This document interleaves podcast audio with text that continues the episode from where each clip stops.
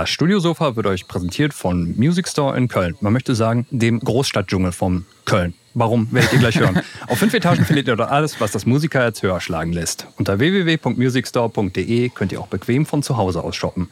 Natürlich versandkostenfrei ab 25 Euro, mit 30 Tagen Rückgaberecht und drei Jahren Music Store Garantie. Music Store in Köln, das Paradies für Musiker. Ja, ungewohnte Uhrzeit, mhm.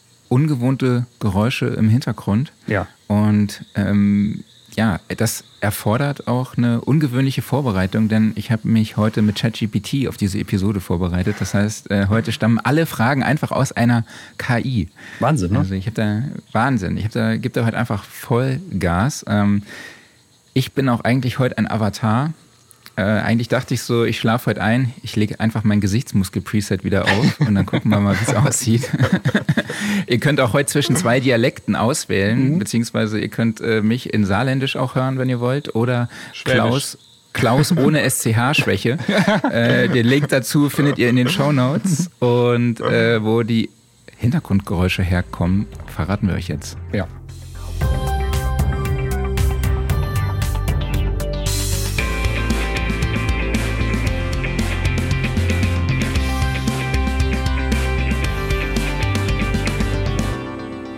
Studiosofa, der Sound and Recording Podcast, Ausgabe 151. Schön, dass ihr alle heute Mittag mal dabei seid, heute mhm. Nachmittag.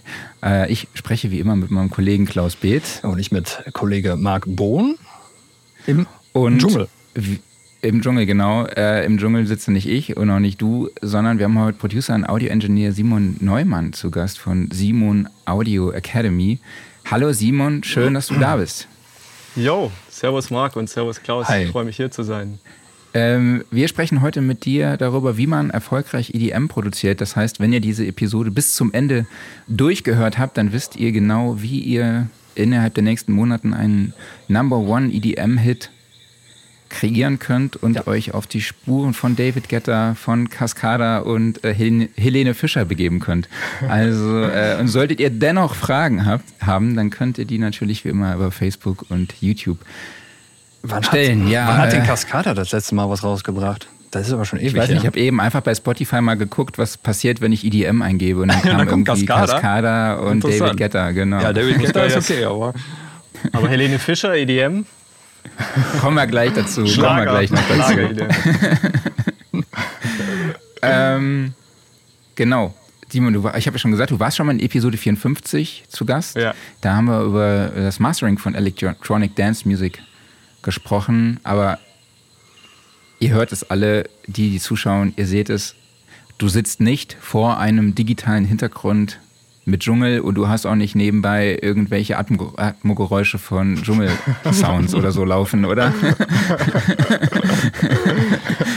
nee, ist alles echt. Du sitzt in Costa Rica. Erzähl mal, wie kam es dazu? Von Episode 54, Mastering und jetzt Costa Rica. Ja, gute Frage. Genau, seit der letzten Episode saß ich noch in äh, Deutschland in meinem Mastering-Studio Jetzt sitze ich hier in Costa Rica im Dschungel, natürlich für die, für die äh, Episode hier extra rausgesetzt, um das Ganze in äh, Szene zu setzen.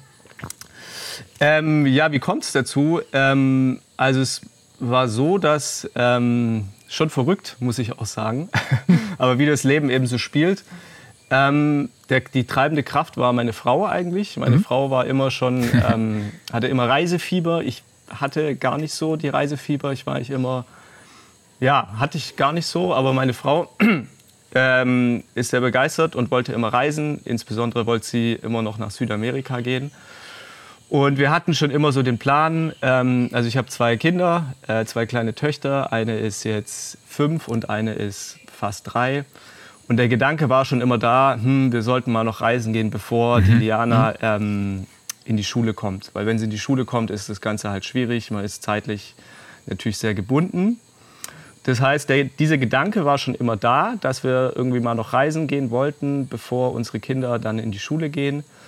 Und dann kam Corona und mhm. hat uns quasi dann den Arschtritt verpasst, sage ich mal. Also ohne Corona mhm. wären wir nicht hierher gegangen, mhm. weil wir, okay. ähm, ja, es war glaube ich im, boah, was haben wir jetzt, 23, äh, im, im Herbst 2021 äh, sind wir quasi nach Costa Rica gegangen Und zwar eben, ja, letztendlich war schon Corona der Auslöser, dass wir gesagt haben, ähm, ja, ist gerade nicht so der geile Vibe hier. Irgendwie, bevor wir jetzt den, den ganzen Winter im Lockdown hocken. Mhm. Äh, wir, haben, wir können beide ortsunabhängig arbeiten. Also, mhm. also, naja, es war schon auch mit Ängsten natürlich verbunden und mit einer großen Herausforderung, diesen Schritt zu machen. Ähm, weil uns das nicht so bewusst war, ob das klappt. Aber letztendlich, wir haben wie soll ich sagen, es ist die Audiowelt 2023, da verändern sich die Dinge. Ja. Ähm, so auch orts, orts un, wie sagt man, ortsungebundenes äh, Arbeiten mhm. ähm, wäre vor 10, 20 Jahren, glaube ich, einfach unvorstellbar gewesen. Und mittlerweile ja. mit der ganzen Entwicklung ähm, Internet, mit der Plugin-Entwicklung ist es halt, ja, ist halt möglich. So, äh, Sky is the limit. Und dann haben wir gesagt, ja, probieren wir es aus. Jetzt, wir gehen jetzt nach Costa Rica und ähm, machen da mal für, äh, gehen da mal für eineinhalb Jahre hin. Das war der Plan ursprünglich. Cool. Und das heißt, du hast dein, ähm, du betreibst dein Mastering jetzt von Costa Rica aus? Und ich alles von Costa Rica aus, richtig. Genau. Und wie, oder wie haben sich deine Dienstleistungen seitdem verändert? Also ich weiß ja, du hast äh, expandiert. Ja, genau. Es ist so, dass ich äh, hauptberuflich als Mixing- und Mastering-Engineer in Deutschland noch gearbeitet habe. Das mache ich auch immer noch. Ähm, allerdings ähm, ist zunehmend viel äh, Coaching dazugekommen. Mhm. Es ist so ein bisschen ähm, ähm natürlich aus meiner Tätigkeit als Mixing- und Mastering-Engineer entstanden. Ist so, dass ich mich spezialisiert habe auf Mixing und Mastering von elektronischer Musik. Mhm. Ähm, also letztendlich alles. Äh, Techno, Trance, Psytrance, Chillout, Ambient, alles, was halt ähm, elektronisch produziert ist. Und ähm, aus diesem Mixing- und Mastering-Job heraus war es halt so, dass ich immer wieder äh, auf Kunden getroffen habe. Zum Beispiel habe ich Kunden angeschrieben, die irgendwas äh, mastern lassen wollten. Und da habe ich es mir angehört und habe festgestellt, hm, ist noch nicht so, noch nicht so geil.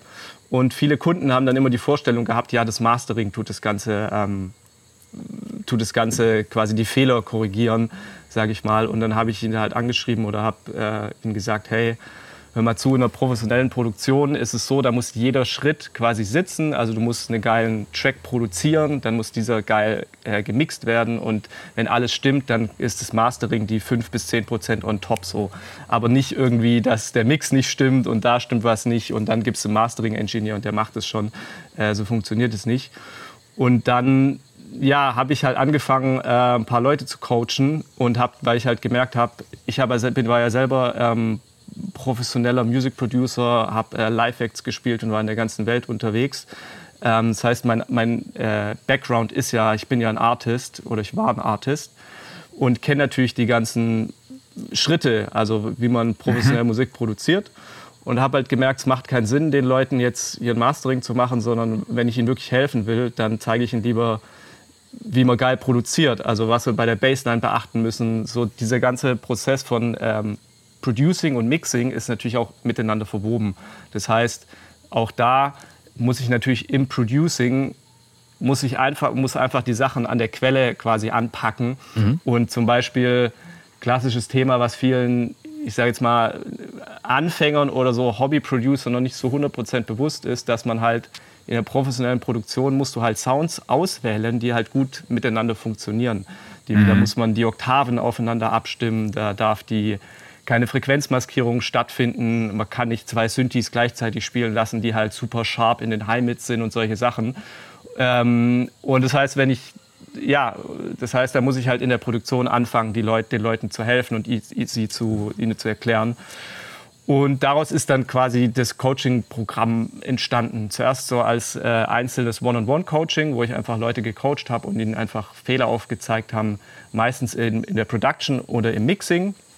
Mhm. Ähm, und ja, und das Ganze hat sich dann immer äh, weiterentwickelt, weil ich dann gemerkt habe, ich kann halt super gut die Leute coachen. Ich komme auch aus einer Lehrerfamilie, sage ich mal. Meine ganzen Ahnen waren alle Lehrer. und irgendwie habe ich auch das Gefühl, so, ich habe auch Bock gehabt, so zu coachen. Mhm. Ich habe einfach gemerkt, so, ich kann ihnen mega viel helfen.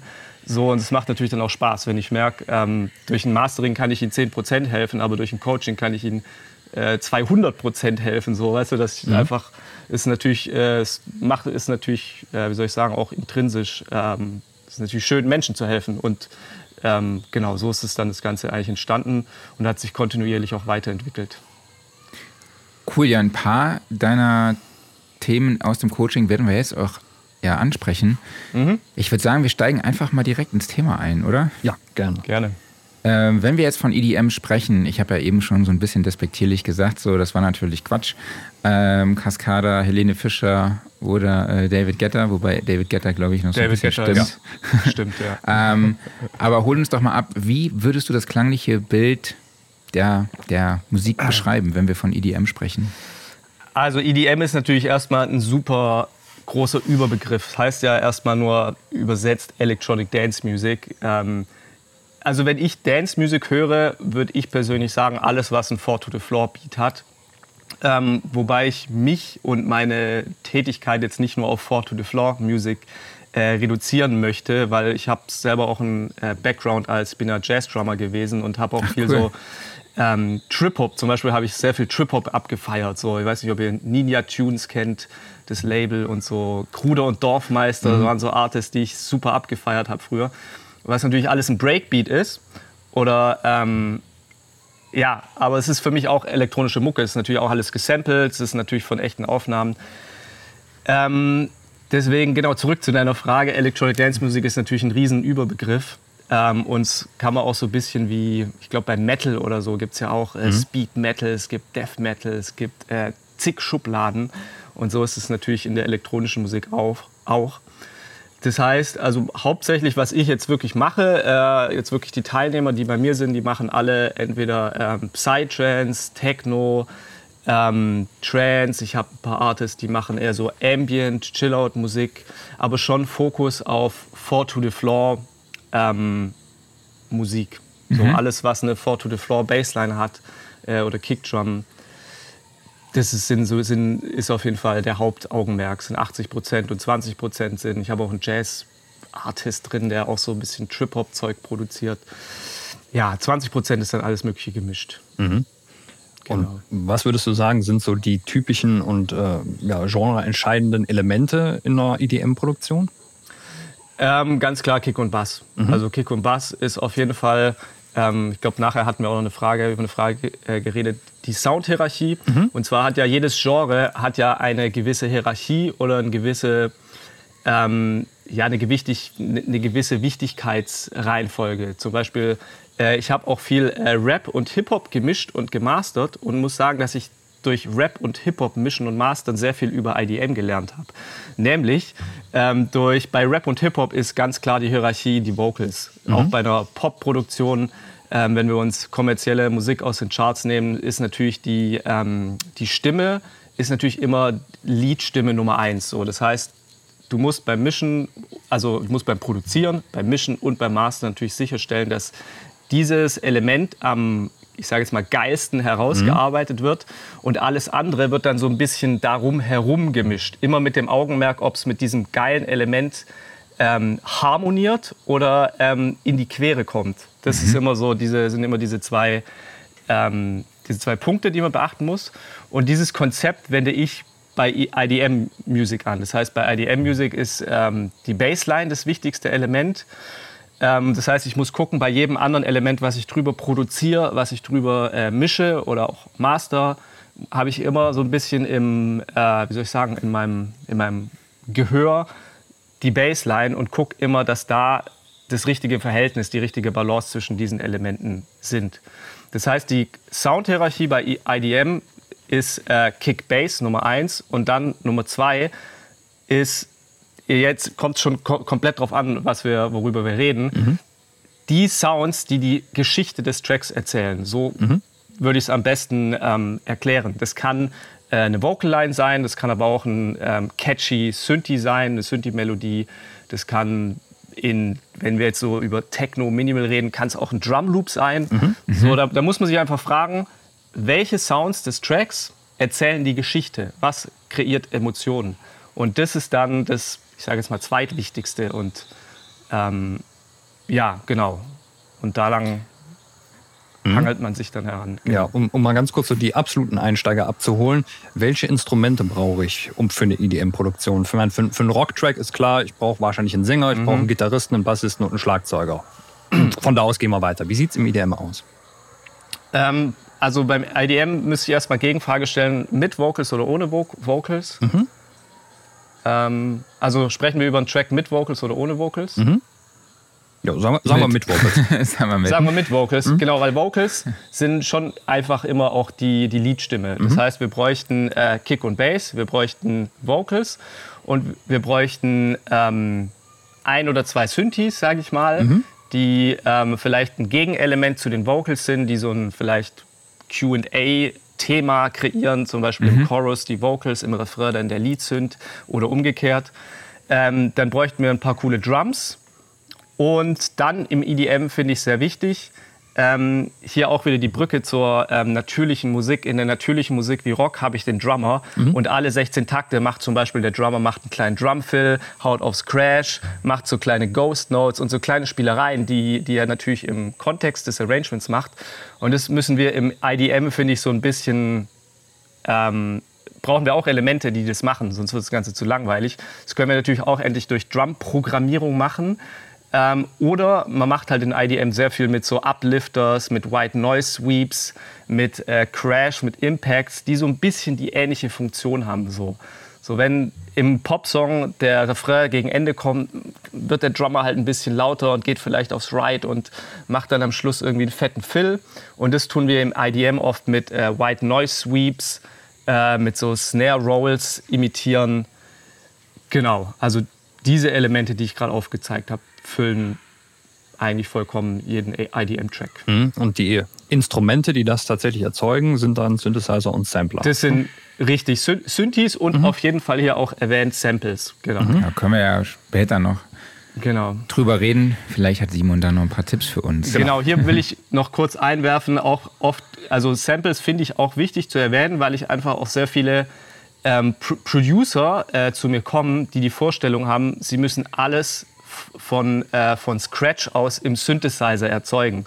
So, und wer schon mal ein Syn Synthi gesehen hat, weiß, die können mehr oder weniger komplex äh, aussehen, wenn man sich mit der Materie noch nicht äh, auseinandergesetzt hat. Und hier ist einfach auch, auch erwähnt, dass einfach nahezu oder sehr viele auch bekannte, kommerzielle, erfolgreiche Produktionen immer eine Mischung aus Samples und äh, Synthi-Sounds sind. Also Ja. genau, man, muss nicht alles immer selber von Scratch, von der Sägezahnwelle aus im Synthi kreieren, sondern man kann da auf bestehende Libraries und Sample, äh, Sample Libraries zurückgreifen.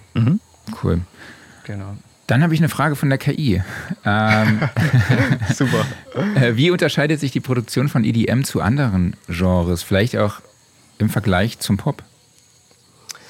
Ähm, also natürlich durch diese Soundhierarchie. Äh, so im Pop, im klassischen Pop hat man auch eine klare Aufteilung, sage ich mal. Du hast die Vocals, du hast ein paar Leadgitarren, du hast vielleicht einen äh, Keyboarder. Ähm, und also natürlich durch die, ähm, durch die Instrumente, dass im elektronischen ähm, Bereich eher Synthes verwendet werden und vielleicht auch durch das Arrangement. Hier müssten wir jetzt unterscheiden, worüber sprechen wir? Sprechen wir eher über so David Guetta IDM, was dann schon auch einer, oft einer eher poppigen Struktur folgt. Das heißt Intro, Chorus, Refrain, ähm, Chorus, Bridge, Refrain, Refrain, sowas zum Beispiel. Ähm, oder ob wir zum Beispiel über Techno, Minimal, House, Psytrance re- spre äh, sprechen. Da haben wir nicht diese Struktur, sondern da haben wir dann eher so eine progressive Struktur, dass sich ähm, über lange Passagen ähm, Arrangements aufbauen. So es ist eine andere Struktur als eine Popstruktur und es hat natürlich auch einen anderen, ähm, einen anderen Ziel. Also Popmusik hat das Ziel, im Radio gespielt zu werden. Das heißt, da allein schon die zeitliche Begrenzung. Ein Track, der im Radio kommt, ist halt meistens 2,50, 3,20 oder so. Wenn der vier Minuten geht, ist schon mal, uh, ist schon mal echt lang. Ähm, und bei elektronischer Muck- Mucke ist natürlich oft das Ziel, das Ganze auf dem Dancefloor zu performen, wo natürlich, das ist natürlich ein ganz, andere, ganz anderes Ziel, wodurch natürlich das Arrangement auch ganz anders ähm, aufgebaut wird. Das heißt, es geht, die Tracks sind eher länger, ist völlig normal, dass ein Track sechs, sieben, teilweise auch mal acht Minuten geht. Ähm, Ach, su super wichtig ist, äh, ja, dass es einen Spannungsaufbau gibt, dann gibt es einen Break und dann zum Beispiel so einen Drop, äh, Baseline Drop, äh, sowas sind halt dann wichtige Elemente, was die Leute halt zum Tanzen animiert. Genau. Und wenn wir jetzt nochmal vielleicht auch auf die Soundhierarchie eingehen. Kannst du das nochmal vielleicht genauer erläutern? Wie würde jetzt bei dir so eine Soundhierarchie von so einem, ich sage jetzt einfach mal David Getter Track genau. aussehen mit so diesen klassischen Elementen, wie man sie kennt? Genau. Ähm, das, das, Prinzip der Soundhierarchie ist eigentlich ein universelles Prinzip. Ähm, das erkläre ich kurz. Und wenn man das erklärt, kann man das eigentlich für jedes Genre anwenden. Das ist das Coole. Ähm, das heißt, Soundhierarchie heißt einfach, man muss identifizieren, welche Elemente in dem Song erzählen die Geschichte. Mhm. Es gibt nämlich zwei Arten von Elementen. Es gibt Elemente, die die Geschichte erzählen. Das wären die Lead Vocals, das wären irgendwelche catchy Melodie, die einem im, Ohren, im Ohr hängen bleibt. Und dann gibt es noch Elemente im Track, die sind eher, ich sage jetzt mal, supportende Elemente für die wichtigen Elemente. So, und diese, diese zwei ähm, diese zwei äh, Yin und Yang-Elemente gibt es im Song. Und die muss man halt ganz, also für mich ist es super wichtig, das zu benennen. Also ich tue wirklich definieren, ist es jetzt hier äh, wichtig, für, also erzählt zum Beispiel dieser Lead-Sound jetzt hier äh, die Geschichte des Tracks mhm. oder ist der theoretisch nur da, um eine Leere zu füllen, um einfach ein bisschen Atmo zu machen? Ähm, und das muss man sich für jedes Genre fragen. Das kann man genau, das kann man für Rockmusik anwenden, das kann man für klassische mhm. Musik anwenden und natürlich für IDM-Musik. Und bei IDM-Musik ist es halt Kick und Bass, ähm, weil es natürlich das Element ist, wo die Leute ähm, dazu tanzen und im Club oder im Festival dazu abgehen. Ähm, und dann alle, ich sage jetzt mal, catchy Lead-Sounds oder Vocals, die dazugehören. Das sind die wichtigen Elemente. Und alles andere, alles, was jetzt übrig bleibt im Arrangement, sind eigentlich Elemente, die eher darum rum ge produziert, gemischt und gemischt werden. Und die wichtigen Elemente niemals stören sollten, sondern immer nur supporten sollen. Mhm. So, das ist dieses ganze Prinzip. Wie wir sprechen ja wahrscheinlich dann von Frequenzmaxierungen oder ja. äh, Tiefenstaffelung, Stereobreite oder was ja. sind da so Tools, äh, was sind Herangehensweise, Herangehensweisen, die du da so nutzt? Genau, äh, davon sprechen wir und das ist echt super wichtig zu verstehen. Das ist wirklich die, die Essenz eines geilen Tracks und auch eines geilen Mixes. Und ähm, bevor wir äh, zur Frequenzmaskierung kommen, ich äh, erkläre es kurz, falls äh, Fre Fre Frequenzmaskierung bedeutet. ähm, man, man, man sollte nicht äh, zwei äh, Liedstimmen nehmen, die genau im gleichen Frequenzbereich stehen. Ähm, mhm. Da gibt es verschiedene Möglichkeiten, das zu vermeiden. Ähm, bevor wir dazu aber kommen, muss man noch mal wieder einen Schritt zurückgehen und muss man sich im Arrangement das Arrangement anschauen und sich zum Beispiel fragen, müssen diese zwei Stimmen überhaupt zusammenspielen oder mhm. kann ich ein Question-Answer-Thema daraus machen? Das heißt, idealerweise kreiere ich schon ein Arrangement, in dem das gar nicht erst stattfindet, in dem ich da, da, damit gar nicht ähm, mich beschäftigen muss. Zum Beispiel, äh, ich habe einen Lead-Synthi, der super catchy ist und ich habe eine Lead-Vocal. Und natürlich sollten die nicht übereinander kommen. So, die sollten nicht gleichzeitig spielen, sondern zuerst Lead und dann Vocal und dann Lead und dann Vocal. Ähm, das ist zum Beispiel, das ist halt eine Sache, die muss ich schon im kreativen Entstehungsprozess mhm. äh, beachten, weil als Mixing-Engineer kann ich ja nicht hingehen und kann sagen, so, die, die Vocals mute ich jetzt hier und da lasse ich sie spielen. Mhm. Ähm, das heißt, man muss wirklich ganz früh anfangen, man muss im Produzieren anfangen. Ähm, und das war auch genau das Problem, was ich beim Mixing und Mastering hatte, dass ich oft einfach äh, Tracks bekommen habe zum Mischen und zum Mastern, wo dieses Wissen nicht schon völlig da war. Mhm. Das heißt, das ist ein Element, dass man zum Beispiel äh, QA-Phrases macht, also so Question-Answer-Sachen. Das andere ist, dass man einfach Sounds auswählt, die gut miteinander äh, funktionieren. Das ist genau das Gleiche wie im Orchester. Im Orchester wird nicht, ähm, also ich bin jetzt kein äh, Dirigent, aber im Orchester ist, ist, diese ganze Soundpalette natürlich auch super aufeinander abgestimmt. Das heißt, wenn irgendwie die erste Geige spielt, die ja eher ein bisschen schriller ist, dann spielt natürlich nicht auch noch mal ein schrilles Element dazu, sondern dann kommt vielleicht eher die Pauken im Hintergrund, die dann so von unten alles untermauern. Mhm. Und genau das gleiche Konzept muss ich natürlich auch in, in eine IDM-Produktion einfließen lassen. Das, das heißt, heißt sorry. Ähm, das heißt, ich muss zum Beispiel gucken, dass ich die richtige Oktave wähle, wenn ich zwei Sounds zusammenspielen lasse, dass ich äh, immer die Oktaven checke, das eine vielleicht eine Oktave runter mache, das andere vielleicht ein bisschen eine Oktave höher mache. Ich kann das Ganze mit dem EQing checken, dass ich dem anderen vielleicht mehr die Low-Mids, ähm, wie soll ich sagen, die Low-Mids ähm, betone beim EQing, beim anderen halt eher die Low-Mids rausschelfe und die High-Mids reindrehe und so ein bisschen das versuche, das Ganze zu verteilen. Das gleiche natürlich auch im Stereobild. Mhm. Ähm, genau. Das heißt, du guckst einfach, okay, transponierst die MIDI-Spuren einmal runter, einmal hoch und guckst, genau. wie die Sounds Wer, miteinander harmonieren richtig. oder generell, wenn äh, und guckst auch so ein bisschen frequenzabhängig. Das heißt, wenn du irgendwie ein bisschen Glitzer, Glitzer willst, dann guckst du, dass du die Höhen ein bisschen boostest und wenn genau. du dann halt noch ein bisschen mehr untenrum brauchst, dann suchst du dir einen anderen Sound, wo du dann genau, total. einfach ein bisschen anhebst. Genau, total. Oder zum Beispiel bei der Rockmusik kennt es jeder. Ähm, die E-Gitarren werden gedoppelt, ähm, zweimal eingespielt, einmal nach links gepannt, einmal nach rechts gepannt, wodurch ich so einen super fetten Sound in der Mitte habe und dann die Lead Vocals fett in der Mitte. So habe ich mhm. super geil Platz geschafft. Äh, und genau das Gleiche kann ich natürlich im, im, im, IDM machen. Das heißt, ich kann ein paar, paar Synthes gedoppelt einspielen oder einen Doppler-Effekt draufhauen, dass die schön im Stereobild sind und dann den nächsten Lead-Sound irgendwie schön mono in die Mitte stellen. Mhm. Ähm, und es da zusammenstellen, genau. Da kommt ein Auto, hä? Ja, irgendwann kommt. kommt die Post oder so. genau. Ja. Kommt jetzt in den Stream hier reingefahren. Ja. Gucken wir mal. genau. Äh, wie sieht's aus mit Tiefenstoffen? Oder ne, gehen wir nochmal einen Schritt zurück. Du hast gesagt mit EQing. Was sind ja. da so deine Go-To-Tools? Ähm, meinst du jetzt konkrete EQs oder? Genau, also um so auf Frequenzmaskierungen zu beheben, zu entfernen oder vorzubeugen. Also ich mache so, ähm, ich bin selber ein großer Fan von Stock-Plugins, also man kann natürlich mhm. immer die Stock-Plugins empfehlen. Und je weiter die, also je wichtiger der Sound ist, desto höher qualitativere Tools nehme ich. Das heißt zum Beispiel bei Kick und Bass nehme ich nicht äh, die Stock-Plugins, sondern ich nehme dann eher irgendwelche ja, wie soll ich sagen, zum Beispiel Pultec EQ oder ähm, irgendwelche ähm, färbenden, hochqualitativen äh, Tools. Wenn ich jetzt irgendwie ein bisschen White Noise im Hintergrund äh, bearbeite, nehme ich einfach ein Stock-Plugin und tue da Low-Cut setzen oder so. Also das mhm. hängt so ein bisschen vom, auch von der Soundhierarchie ab. Je wichtiger die Sounds, desto ähm, wichtiger sind quasi die, die ähm, besser die Tools, die ich nehme. Okay, und wenn du jetzt so Sounds sezierst, sage ich jetzt einfach mal, um eben diese Frequenzkollision zu beheben, nutzt du auch Tools wie, ich meine, gängig ist halt einfach FabFilter Pro Q3 ja, hätte ich jetzt auch oder genau. Sonable, Smart EQ oder solche anderen Instrumente. Ähm, also ganz normal EQ, Pro Q okay. zum Beispiel, genau. Und ähm, wie sieht aus mit Tiefenstaffelungen, also mit Kompression? Inwieweit wirkt sich das auf die Soundhierarchie aus? Ähm, also zu Tiefenstaffelung gibt es natürlich auch sehr viel zu sagen.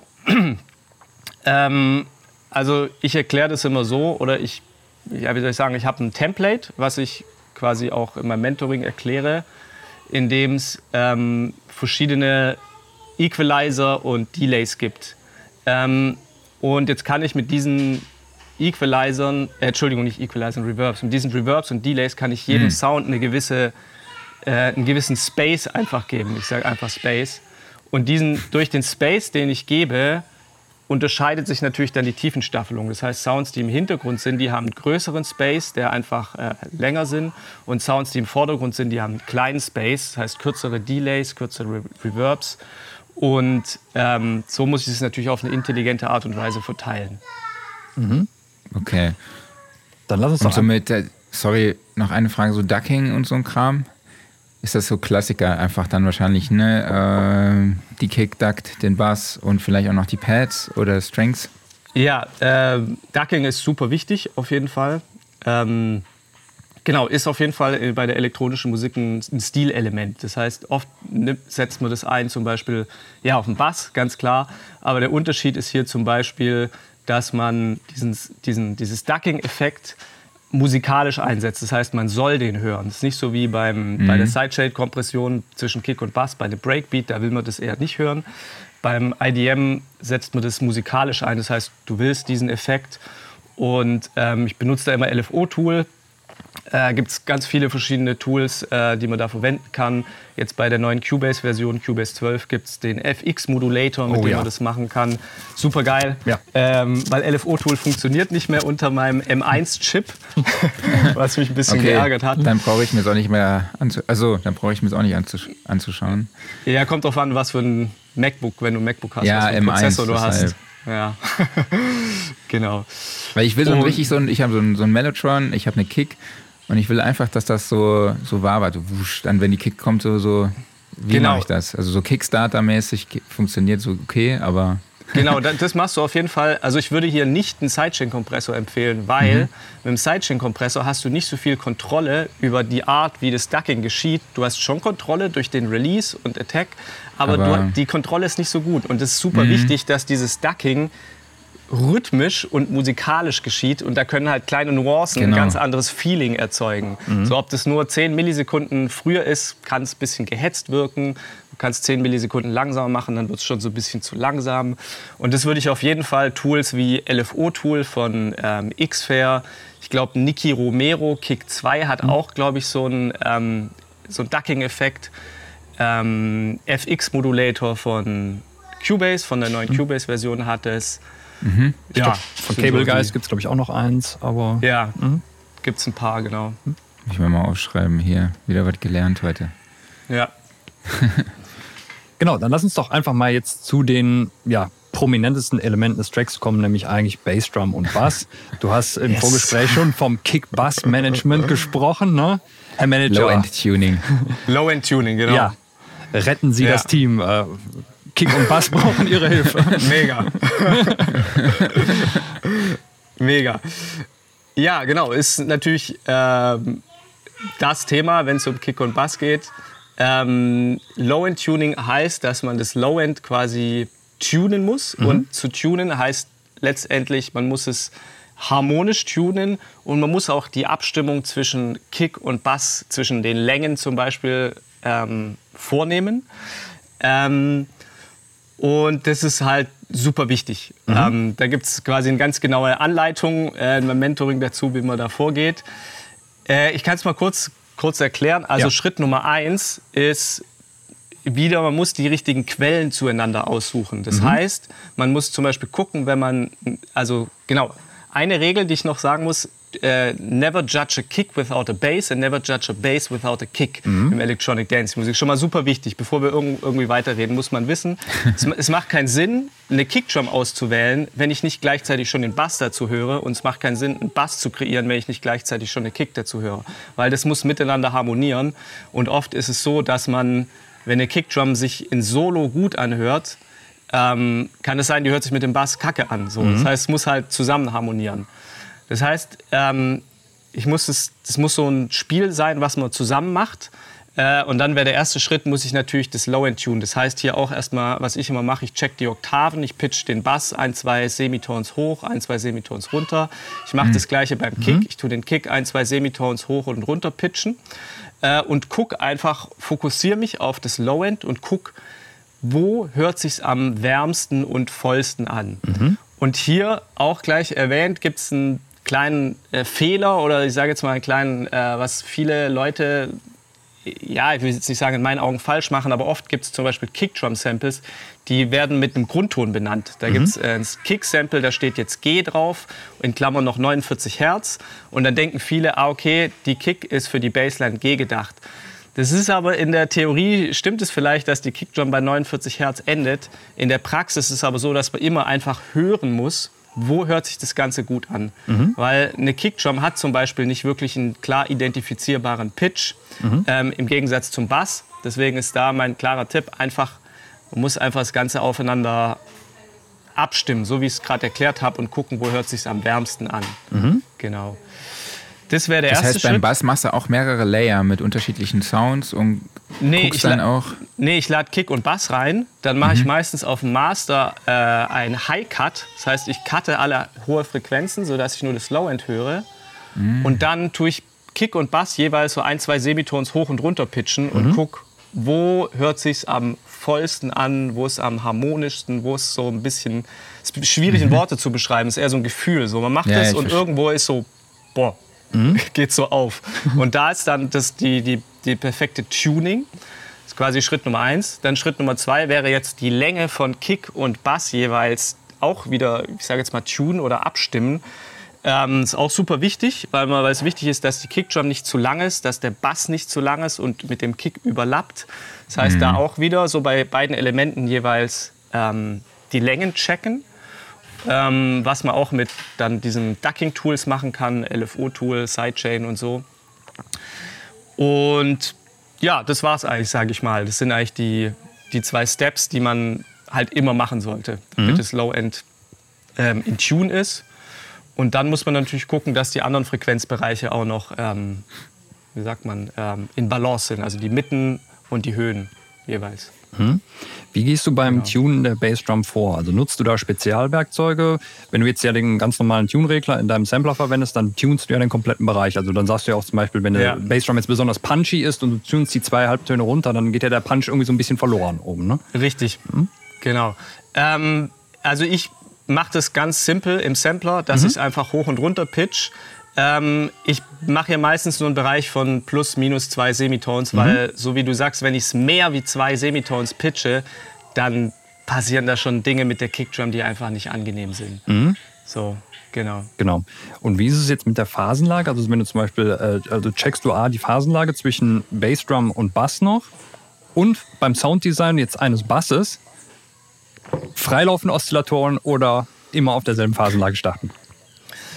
Ähm, genau, jetzt wird vielleicht nerdy. Könnt ihr das vielleicht kurz erklären? Ja, entschuldigen Sie bitte, Herr Kollege. Klaus, ich muss das ganz kurz vielleicht mal erklären. Genau. Also du hast ja bei einem Synthesizer oft, gerade jetzt, wenn du zum Beispiel einen analogen Synthesizer simulierst, hast du freilaufende Oszillatoren. Das heißt, der Oszillator, du hast die Wellenform, die läuft einfach die ganze Zeit durch. So, und wenn du okay. jetzt eine Taste drückst, dann kann es halt sein, dass du mitten in der Wellenform startest. Also du startest halt irgendwo da drin. Ah, okay. Du könntest aber auch sagen, ähm, jedes Mal, wenn ich die Taste drücke, startet die Wellenform von vorne. Das heißt, der Sound mhm. ist immer hundertprozentig gleich. Und du könntest natürlich auch okay. so sagen, ähm, ich passe die Phasenlage des Basses perfekt an meine Kickdrum an, was natürlich bei einer freilaufenden mhm. Wellenform ziemlich schwierig ist. Mhm, verstehe.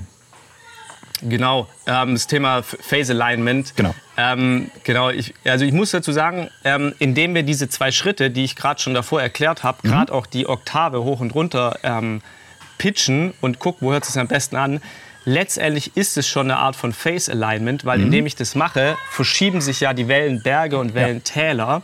Und ich mache das ja auf eine musikalische Art. Das heißt, ich habe schon so ein bisschen Phase Alignment gemacht. Mhm. Ähm, der nächste Schritt, was man jetzt machen könnte, wäre, dass man halt zum Beispiel Kick und Bass als Audio bounce, dass mhm. man die Wellenform vor sich hat. Und dann kann man theoretisch ähm, den Bass äh, zum Beispiel ein paar Millisekunden hin und her schieben und gucken, so gut es geht, dass sich die Wellenberge übereinander äh, setzen und Wellentäler halt, dass sie sich nicht auslöschen, sondern dass sie sich addieren. Mhm. Das wäre Phase Alignment, mhm. genau. Ähm, zu der anderen Frage mit dem, mit dem Oszillatoren, ob die freischwingen oder nicht. Also ich habe bei der Musik, die ich mache, bei mhm. D-Basslines, habe ich immer ein, ähm, wie nennt man es, Sync, also dass die, mhm. dass die ähm, Oszillatoren immer fix starten. Ja. Weil wenn die nicht fix starten, das macht man, glaube ich, dann eher bei Pads oder so. Dann, genau. dann mhm. gibt es so ein Phrasing. Bei jedem Ton wird es sich dann anders anhören. Mhm. Und das macht man bei der Bassline eigentlich nicht. Da will man immer den gleichen soliden äh, Sound haben. Ja, genau. Genau. Äh, ich muss gerade mal in meiner Aufzeichnung gucken, steht hier noch was drin? Ähm, nein, steht nichts drin. So, Herr Kollege, Sie dürfen wieder. Genau, eigentlich steht ja jetzt hier bei dir ein K bei der nächsten Frage. Ach, Aber dann machen wir einfach direkt weiter an der Stelle. Ja, wunderbar, alles klar. Ja, wir hatten hier gerade so die Fragen ein bisschen hin und her geschoben und deshalb war ich verwirrt. Nächste Frage. Es geht um Drums und Beats. Also, wie mache ich denn meine Beats? Wo fange ich an? Fange ich an, suche ich mir Sample Packs raus? Brauche ich einen Drum Synthi? Was würdest du vorschlagen? Okay, also ich, ich erkläre mal meine, meine Sichtweise. Die mhm. mag vielleicht nicht mhm. jedem, ähm, mag vielleicht nicht die Sichtweise von jedem sein. Ähm, ich muss dazu sagen, mir ist es super wichtig, dass ähm, zum Beispiel alle Teilnehmer, die ich unterrichte, die in meinem Coaching sind, mir ist Workflow und ähm, Effektivität super wichtig. Das heißt, ich will, dass die Leute, die mein Training durchlaufen, super schnell geile Ergebnisse produzieren. Und äh, zum Beispiel die Drums mit einem Synthesizer selber programmieren gehört mhm. für mich da nicht dazu, ähm, weil es einfach viel zu lange dauert. So. Es dauert einfach ewig, da irgendwelche Sounds zu schrauben. Und man muss auch sagen, mir ist es wichtig, möglichst geile Quellen zu verwenden, also möglichst geile Drum-Samples. Ähm, das heißt, ich benutze für meine ähm, Produktion äh, viele hochqualitative Samples, sage ich mal, und auch sehr viele Loops. Und mit den Loops ähm, ist super powerful, wenn man weiß, wie man die Loops verwendet. Mhm. Ich sage jetzt mal, so langweilig wäre es jetzt, wenn ich einen Drum Loop nehme und einfach nur reinklatsche und fertig. So wäre super langweilig und unkreativ. Ja. Ähm, aber was ich super viel mache, ist, ähm, ich nehme ganz viele Loops ähm, wo ich dann die EQ ich und dann benutze ich Schnipsel daraus. Und aus diesen Schnipsel tue ich dann mein Drum-Beat ähm, mhm. äh, arrangieren und tue den meistens noch mit programmierten Hi-Hats, ein Open Hi-Hat, eine Snare dazu layern. Und das was so das Coole daran ist, wenn ich einfach nur meine Drums ähm, normal programmiere, das heißt eine Open Hi-Hat reinsetze, eine Snare reinsetze, dann klingt es manchmal so ein bisschen, äh, ich denke da immer so an diese 808 Roland äh, Synthi, manchmal ein bisschen simpel, sage ich mhm. mal. Und ich bin halt Drummer, das heißt, ich mhm. habe da auch einen gewissen Anspruch. Und ich tue dann immer Loops reinladen und tue die programmierten Drums mit Loops auf eine, ich sage jetzt mal, intelligente Art und Weise layern, mhm. dass das Ganze Farbe bekommt. So, dass quasi ein bisschen so die, die Ghost Notes sind das hier. Also mhm. die Drummer kennen, es gibt die Snare-Schlag auf 2 und 4 und dazwischen gibt es so Ghost Notes, die mhm. dem Ganzen so ein bisschen Leben erweckt. Mhm. Und diese Ghost Notes tue ich quasi durch Drum Loops simulieren, so kann mhm. man es sagen, so ein bisschen. Aber das ist eigentlich eine gängige, also ich mache das genauso. Ja. Ich finde das mega ja, kreativ, das weil geil. ich lade mir dann immer irgendwelche Voll. Loops halt rein, oft auch aus Logic einfach, gucke ich einfach, okay, was passt gerade irgendwie in das Tempo, zieh mir das rein, so auch voll unterschiedliche Genre. Mhm. Und fange dann an, irgendwie, wenn ich irgendeinen Loop habe, wo ich denke, ah, das Tambourin passt da zum Beispiel mega geil. Voll, genau. Dann genau schneide ich mir das halt einfach raus und gucke, dass ich das dann halt da hinsetze, wo ich es brauche. Also genau. das ist genau. schon, finde ich mega kreativ, so dieses beide Welten zu nutzen. Ne? Also ja, einmal mit voll. einem Sampler, mit irgendwie MIDI und dann halt auch noch Audiomaterial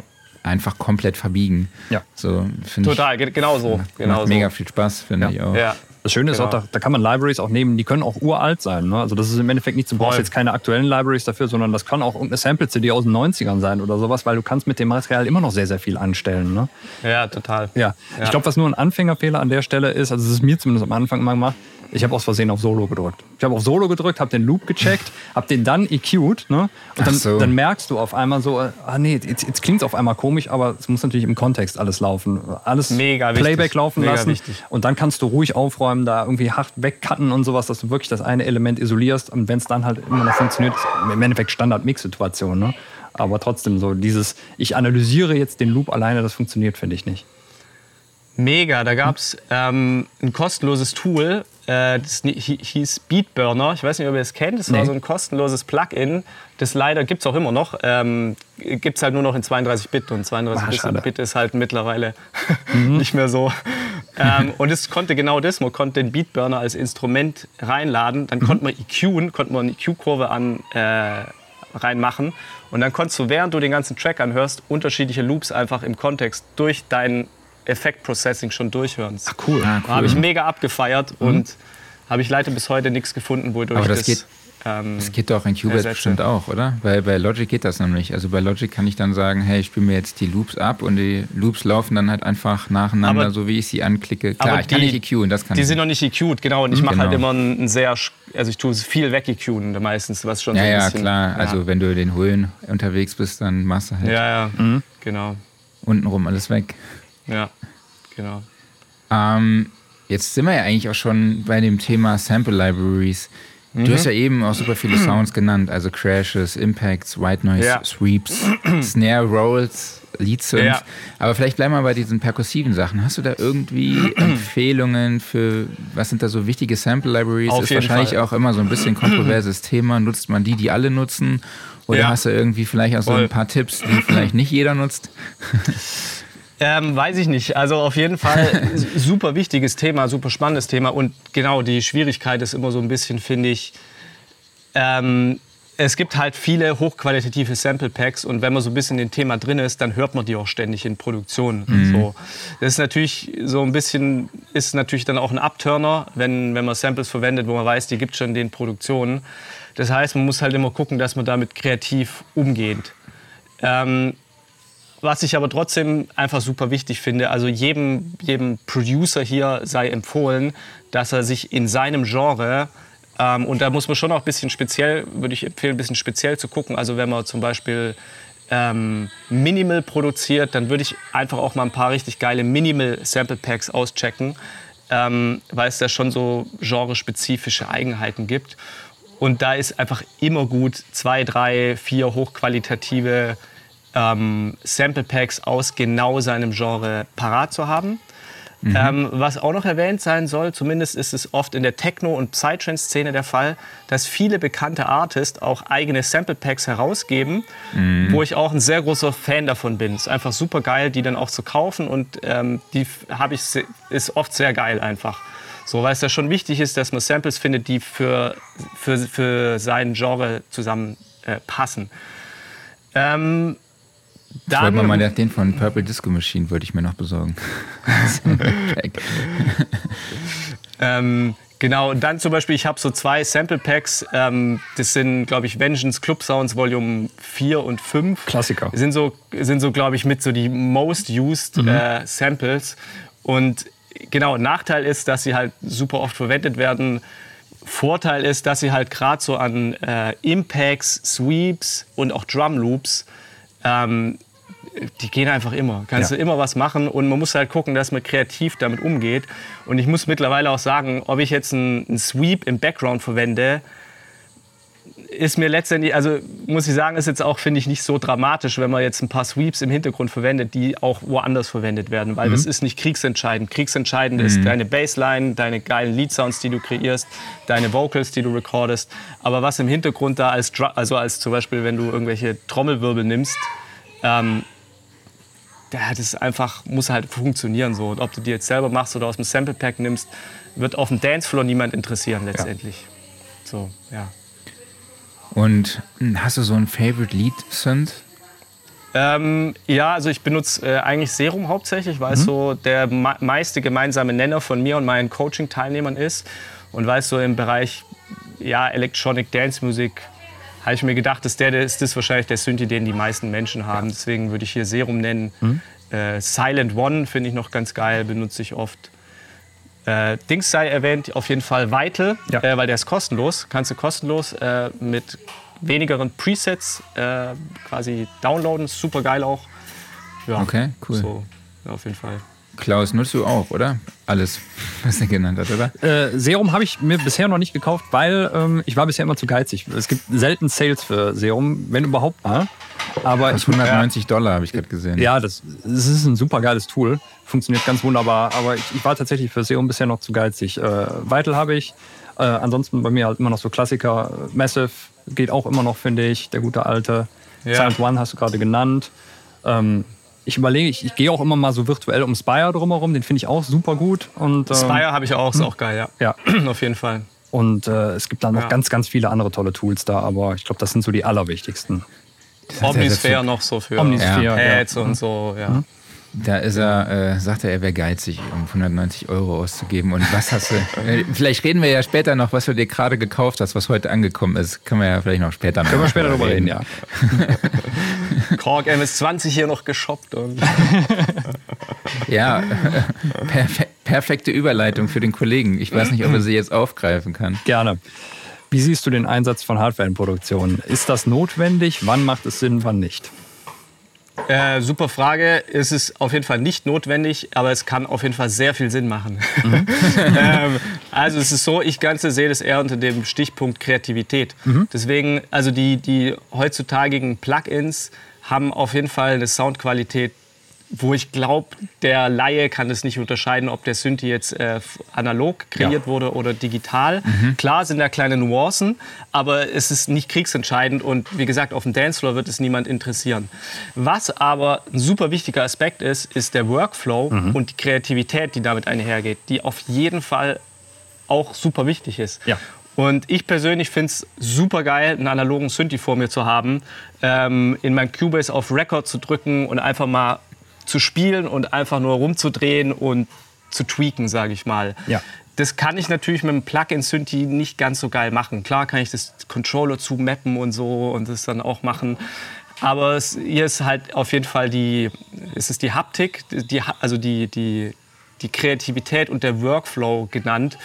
Und da kann es halt schon sehr inspirierend sein, einfach so ein analoges Gerät vor sich zu haben, ähm, und damit Musik zu machen. Vor allem, man kennt die Geräte besser, ist einfach was völlig anderes, wenn man die anfasst.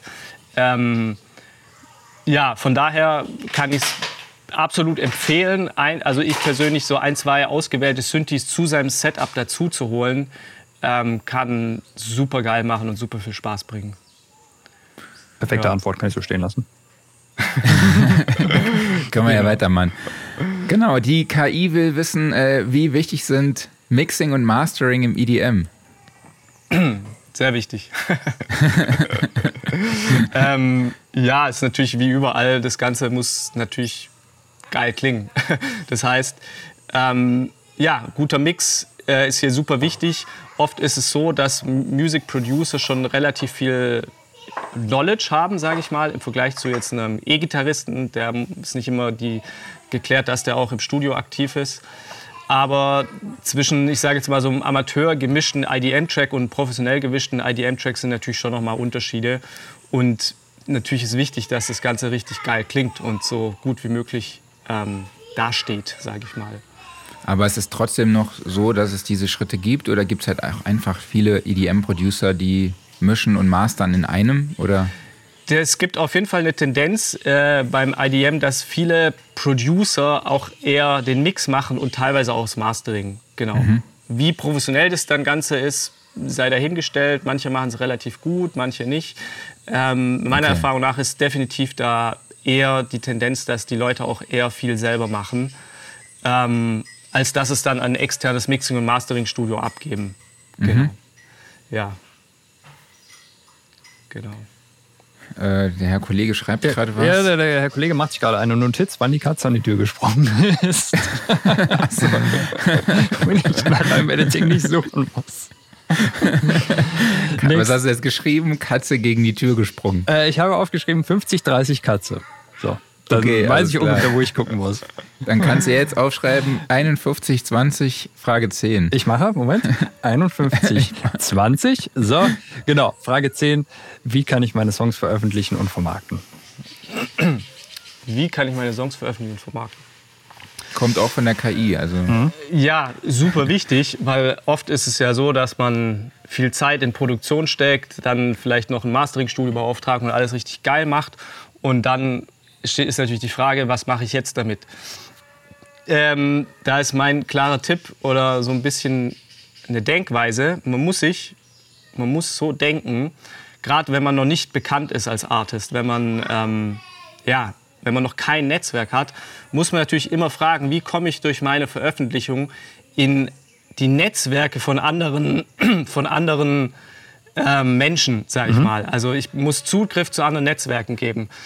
Und es ist natürlich so, wenn ich jetzt, wenn ich jetzt meinen allerersten Track produziert habe, dann würde ich persönlich nicht empfehlen, den selber äh, zu releasen und auf ähm, wie heißt DistroKit, äh, Symphonics, die, diese Distributoren hochladen und veröffentlichen, weil ich habe mir noch gar kein Netzwerk aufgebaut. Mich kennt ja noch niemand. Das heißt, wenn ich das dann veröffentliche und der Welt zeige, habe ich, ich habe nicht viele Follower und dadurch werden sich viele äh, Menschen hören. Deswegen wäre mein meine Herangehensweise, wie ich es lehre, am Anfang immer versuchen, über ein Label zu gehen, weil ich dadurch Zutritt zu dem Netzwerk von dem Label habe.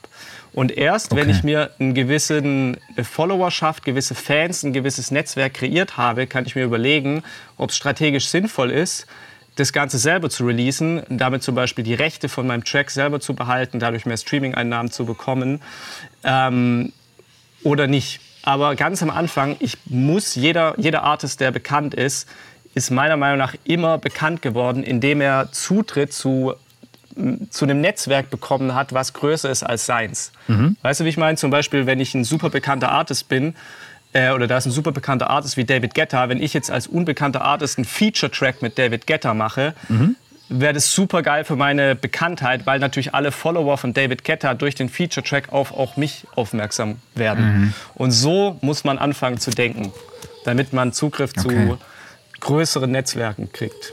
Du sagst jetzt, man muss da zu einem Label oder aber also kann man sich dann einfach einkaufen quasi oder ähm, weil normalerweise wird man ja da gesigned. Ja, also nee, man kann sich da, glaube ich, nicht einkaufen. Natürlich muss, muss es passen, es muss stilistisch, stilistisch so gut wie möglich zu dem Label passen. Und ähm, ich glaube, letztendlich ist immer, ist immer die Musik entscheidend. Man muss einfach geile Mucke machen, wenn die wirklich cool ist ähm, und zum Label passt, dann ist es für beide ein Mehrwert. Das Label profitiert von geilem neuen Künstler, der Künstler profitiert von dem Netzwerk, von dem Label. Ähm, und so kann es ablaufen, sage ich mal. Ja. Okay. Dann ist die Präsenz auf Social Media natürlich auch noch sehr wichtig. Ähm, was würdest du empfehlen? Welchen Content soll man da teilen, in welcher Form und was sind so die wichtigsten Plattformen? Ja, ein mega wichtiges Thema, was halt auch viele unterschätzen, sage ich mal. Aber es ist natürlich so, allein einen Track erfolgreich produzieren wird auf Dauer nicht glücklich machen, weil man will natürlich auch, dass den Menschen hören. Sonst, sonst wird es irgendwann, wird die Reise nicht weitergehen. Mhm. Das heißt, Social Media ist super wichtig. Hier sei Facebook und Instagram genannt, würde ich sagen, sind so die Nummer eins Plattformen. Äh, Soundcloud ist natürlich auch eine wichtige Plattform, die so ein bisschen als, kann man so ein bisschen als Portfolio sehen, wo man so ein mhm. bisschen ähm, seine neuesten Releases zeigt. Ähm, aber wichtig ist, ähm, ja, gerade Instagram und Facebook, weil man sich, glaube ich, ja, auch auf Instagram, glaube ich, am besten quasi Follower aufbauen kann. Ähm, Twitter ist hier nicht so gefragt, es geht eher in eine andere ähm, Richtung, glaube ich. Ähm, gibt natürlich auch viele neue Plattformen, ähm, die ich persönlich nicht kenne, muss ich sagen. Also ich fokussiere mich, da ist auch der, der Tipp, sich auf eine, maximal zwei Plattformen zu fokussieren und da Vollgas zu geben, ähm, weil man damit mehr erreicht als halt auf viele Plattformen gleichzeitig, weil es ist sehr, sehr viel Arbeit, Content zu kreieren. Mhm. Dann ist äh, wichtig, ähm, alles langfristig zu sehen. Das heißt, ähm, äh, ja, man muss immer alles langfristig sehen. Das heißt, es wird Zeit brauchen, ähm, um langfristig Präsenz zu zeigen, macht es zum Beispiel Sinn, sich einfach ein Release-Plan oder einen Posting-Plan zu machen. Das heißt, lieber einmal pro Woche einen Beitrag posten als für drei Monate jeden Tag und dann nie wieder, äh, sondern halt einfach Regelmäßigkeit, äh, mhm. Consistency reinbringen ähm, und als, ja, als Content halt sich einfach fragen, ja, was, was, was will denn die Zielgruppe sehen? Mein Tipp ist da am Anfang auch, sich nicht zu verkopft ranzugehen, weil wenn man gerade am Anfang ist, weiß man oft noch nicht, was soll ich denn posten und so. Wichtig ist einfach erstmal diese Schwelle zu überschreiten und sich wohl damit zu fühlen, sichtbar zu sein. So, das ist, glaube ich, das Allerwichtigste vom Mindset her. Mhm. Ähm, und dann halt einfach einfach Content kreieren. Also zeigen, wie man einen Track produziert, sich im Studio zeigen, zeigen, wie man, wenn man einen Gig hat, natürlich äh, das ganze Fotos schießen und auch immer sich überlegen, wie komme ich in die Netzwerke von anderen Menschen rein. Das heißt, Leute verlinken, Kollaborationen eingehen, äh, vielleicht mal ein Interview mit jemandem machen und es, äh, was weiß ich, auf Instagram live gehen und einfach kreativ sein, aktiv sein, Consistency haben und Geduld haben. Und dann wird man Stück für Stück da eine Präsenz aufbauen. Okay, cool. Jetzt geht die Kettensäge wieder los. Jetzt geht die oder? Kettensäge. das war im Vorgespräch auch schon, ne? Da dachte ich, da kommt jemand mit der Vespa vorbei. Ja. Ähm, ich finde, es klingt nach Küchenmaschine oder sowas, oder? Das ist, glaube ich, eine Küchenmaschine. Ja, also ein Smoothie Maker. Okay. Ja. Genau. Warte mal ganz kurz, sag mal. Mal ganz kurz hier äh, Stopp, bin gleich wieder da. Mhm. Kerstin, kannst also du bitte die Leni nehmen? Aus, aus, dem Dschungel berichtet live. Ne? Ja, Wahnsinn. Und auf einmal ist es still. Und die Küchenmaschine ausmachen. Das Grillenzirpen, jetzt fehlt es irgendwie, ne? Ja, ich, ich finde, es ist aber auch ein beruhigendes Geräusch, ne? Das ist halt nicht wie so ja, mega. Neues, was die ganze Zeit reinkickt, sondern du hast halt immer so diese ganzen Modulationen drin und sowas. Total beruhigend. Ja, du musst das auch so. nachher einfach drin lassen in der Post-Production. Ja, das, ne? das darfst du nicht, raus, ja, ich werde mal rausnehmen. Ich werde mal spaßeshalber gucken, einfach was Isotop da machen kann, aber ich lasse es drin. Ja, ein bisschen reduzieren, ja. wenn es irgendwie, sagst du, ey, Isotop, sagst du der KI einfach nur ein bisschen reduzieren und dann, dann ist es gut. Äh, genau, KI. Letzte Frage zum Thema. Ist unser Schlussstatement. Ich mache dich mal gerade ein bisschen groß, nicht erschrecken. Ich brauche das, um Content zu erstellen. Als Real brauche ich dich ein bisschen größer. Ähm, 30 Sekunden hast du Zeit. Nee, also ich stoppe die okay. Uhr. Nee, äh, Elevator Pitch. genau. Ähm, was würdest du Anfängern mit auf den Weg geben? Also wie kann man als Anfänger in die Produktion von Electronic Dance Music starten? Ähm, als Anfänger würde ich mir würde ich empfehlen, Ableton Live zu wählen, ähm, weil das so das, die leichteste DAW für dieses Genre ist. Und dann sich erstmal auf Kick und Bass konzentrieren, dass man gescheite Kick und Bass äh, kreiert, ähm, dass man Basics im Bereich Synthes sich aufbaut und dass man einfache äh, Drum-Programmierung versteht. Und letztendlich sind das schon äh, ja, sind das schon, ist das die Essenz von Electronic Dance Music. Das Arrangement muss man noch verstehen, den Spannungsaufbau, ähm, innerhalb eines Tracks. Also wie kreiere ich Spannung, wie kreiere ich Tension, wie mache ich einen Drop. Und ja, das sind ganz kurz zusammengefasst die wichtigsten ähm, Teile von einer Produktion. Cool. Das Genau. war doch knackig. Ja, Danke dir. Ähm, Sehr gerne. Dann würde ich sagen, Klaus, du kannst. Rüber zu den. Typfragen. Genau. Ich weiß gar nicht, ob wir die damals schon hatten. Ist aber egal. Wir machen es jetzt einfach nochmal. Ich stelle dir zwei Antwortmöglichkeiten zur Auswahl und du musst dich für eine von beiden entscheiden. Mac oder Okay. PC? Mac 1176 oder LH2A? 1176. Analog oder digital? Digital. Dann die entscheidende Frage, wozu die KI gleich eine sehr, sehr starke Meinung haben wird. Kommt der EQ vor oder hinter den Kompressor? Vor. Geile Frage. 44,1 Kilohertz oder 48 Kilohertz? 44,1, ganz klar. Dann auch im IDM-Bereich interessant. Vinyl oder CD? Vinyl. Früh raus oder spät ins Bett? Früh raus. Ganz klar. Und Wein oder Whisky? Whisky. Whisky. Ah, cool. Bei Costa Rica, Rum? Gibt es da Rum? Rum, genau. Stimmt, Hier, ey, Rum. Rum. Genau, ja ganz viel cool. Rum hier. Ja. Geil. Sehr ja, cool. du hast ja schon erwähnt, ich habe die KI gefragt, kommt der EQ vor oder hinter dem Kompressor? Und Was sagt die Antwort, KI? äh, Die Antwort ist erschreckend. Es ist ein langer Text, aber ich lese ihn trotzdem vor. In der Regel wird der Equalizer vor dem Kompressor platziert. Das liegt daran, dass der Equalizer verwendet wird, um das Audiosignal zu formen und zu verbessern, indem bestimmte Frequenzen betont oder abgesenkt werden. Der Kompressor wird hingegen verwendet, um den Dynamikbereich des Signals zu verringern, indem laute Passagen abgesenkt und leise Passagen angehoben werden. Durch das Platzieren des Equalizers vor dem Kompressor hat man mehr Kontrolle darüber, welche Frequenzen durch den Kompressor beeinflusst werden. So können beispielsweise unerwünschte Resonanzen in bestimmten Frequenzbereichen durch den Equalizer entfernt werden, bevor das Signal vom Kompressor bearbeitet wird. Dann geht's weiter. Allerdings gibt es keine feste Regeln, in welcher Reihenfolge man Effekte in einem Audiosignalweg Weg einsetzen sollte. Es kann durchaus auch Situationen geben, in denen es sinnvoll ist, den Equalizer nach dem Kompressor zu platzieren, zum Beispiel um den Klang zusätzlich zu formen oder zu verfeinern. Letztendlich hängt die Entscheidung davon ab, was man mit dem Signal erreichen und welchen Klang man erzielen möchte. Und ich finde es einfach mega krass, Ja. was für eine gute Formulierung die da gewählt hat. Was für ein Deutsch. Also, das ist. Ja, ziemlich akkurat. Es macht mir Angst. Es macht mir wirklich Angst. Ja. Also ich habe zwei Sachen, zwei Sachen habe ich im Vorfeld geändert, was nicht stimmte, aber ähm, das war auch nur so grammatikalisch was. Also mini, mini Kleinigkeiten. Äh, aber ansonsten für die Formulierung eine Eins, würde ich sagen. Absolut, ja. Ja, voll.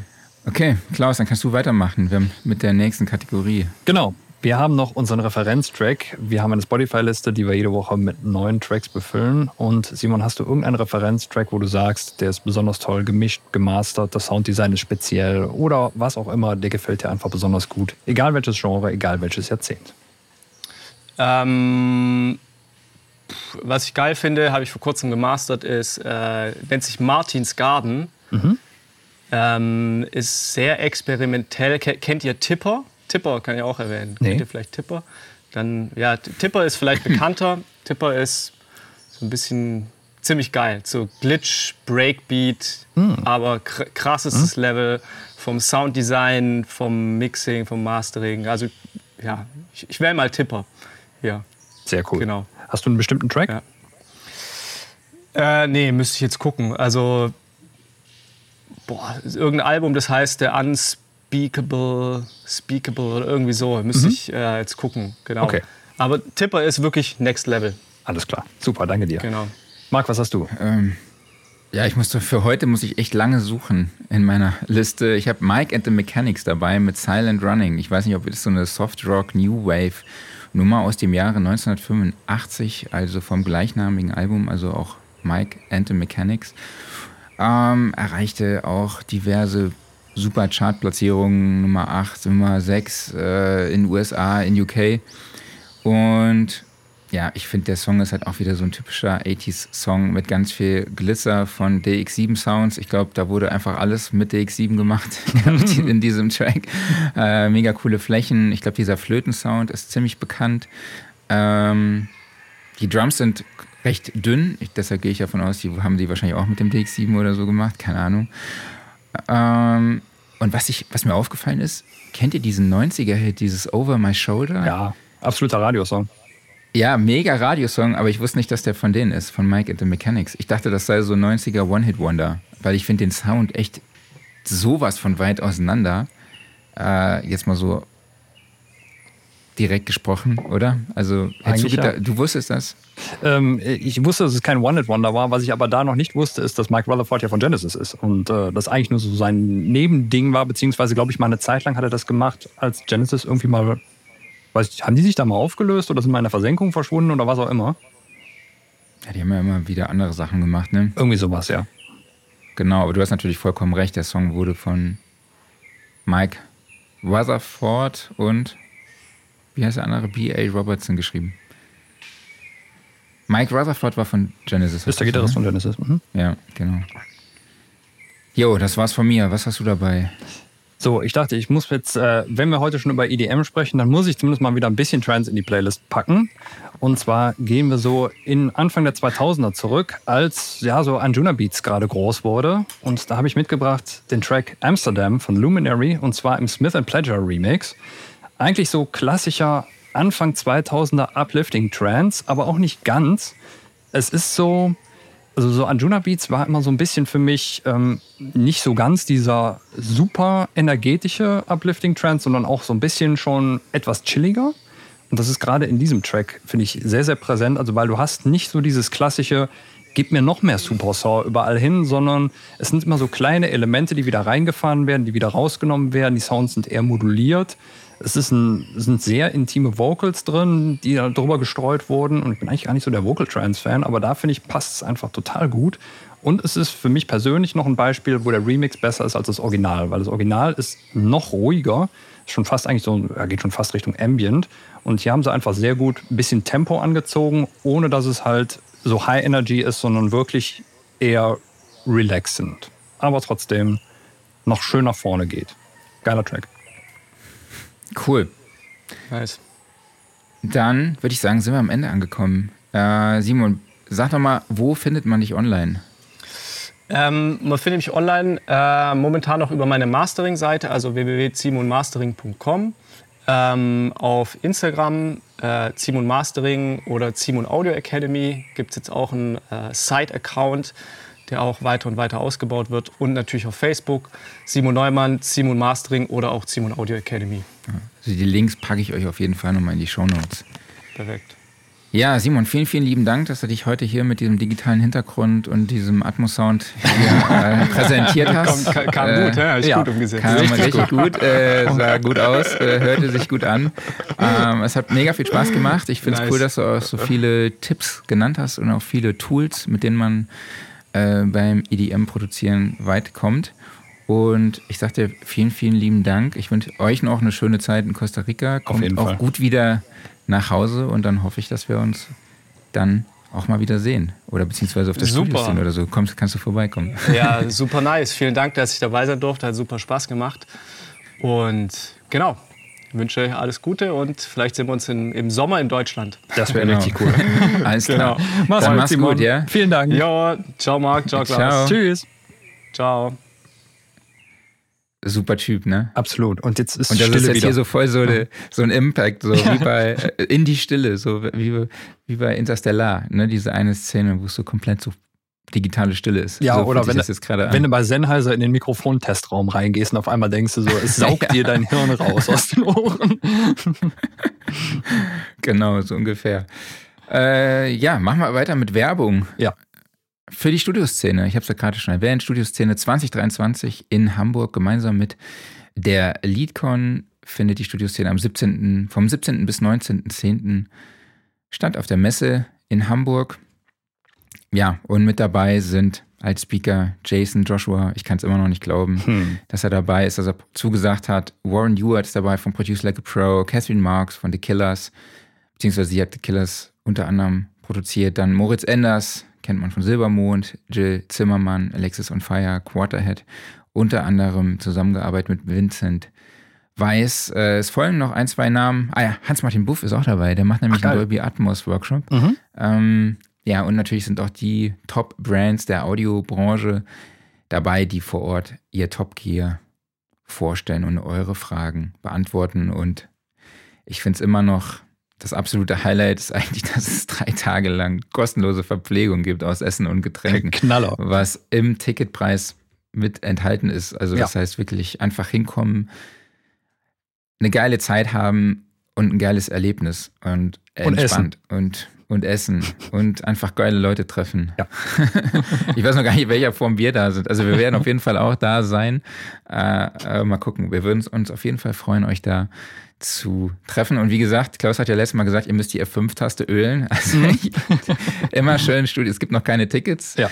Ähm, wir werden das hier rechtzeitig bekannt geben, wenn die Tickets verfügbar sind. Bis dahin müsst ihr euch einfach vor die Studioszene oder auf die Studioszene-Website setzen, bildlich, und dann äh, einfach immer F5 drücken und ein bisschen Olivenöl dazwischen machen.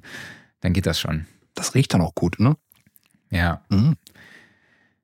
Ja, und vielleicht auch noch der Hinweis auf die WhatsApp-Gruppe. Ne? Ja. Ähm, den Link dazu, um dabei zu treten, findet ihr in den Show Notes. Äh, vielen, vielen lieben Dank auch an alle Teilnehmer der WhatsApp-Gruppe, die heute Morgen mir Empfehlungen bei meiner Powerbank-Suche gegeben haben. Also Mhm. ich bin da jetzt schon weitergekommen. Ich habe einfach mal gesagt, ey Leute, off-topic, hier, ich brauche eine Powerbank. Was könnt ihr empfehlen? Kamen direkt Antworten. Mega geil einfach. Perfekte Super, Schwarmintelligenz. Also Riesenrespekt an die WhatsApp-Gruppe. Wenn ihr noch nicht drin seid, dann kommt da bitte rein. Ist echt schön. Das ist wie unsere künstliche Intelligenz, ne? Ja. Man schreibt einfach was rein und guckt mal, was rauskommt. naja. Ähm, wir wurden auch schon in der WhatsApp-Gruppe nach unserer Meinung gefragt zu einem Thema, was diese Woche sehr, sehr kontrovers diskutiert wurde, Ja. wo der Hersteller jetzt aber auch wieder rück- zurückgerudert hat. Erzähl doch mal, worum geht's? Ja, man möchte sagen, das Internet hat mal kurz gebrannt. Und zwar in der Audiobranche war das schon ein ziemlicher Aufschrei. Also gerade wenn man witzigerweise auf YouTube guckte, da poppten tatsächlich so die Videos im, ja, schon fast im Sekundentakt auf. Denn da hatte fast jeder eine sehr starke Meinung zu dem Thema. Und zwar, es geht darum, Waves hat vor ein paar Tagen angekündigt, wir machen jetzt ein Abo-Modell. Okay. Machen viele große Hersteller mittlerweile. Und im Waves-Portfolio muss man ja auch sagen, die haben irgendwie 250 plus Plugins. Ähm, ja, bietet sich natürlich Millionen, an, sowas ja. zu machen.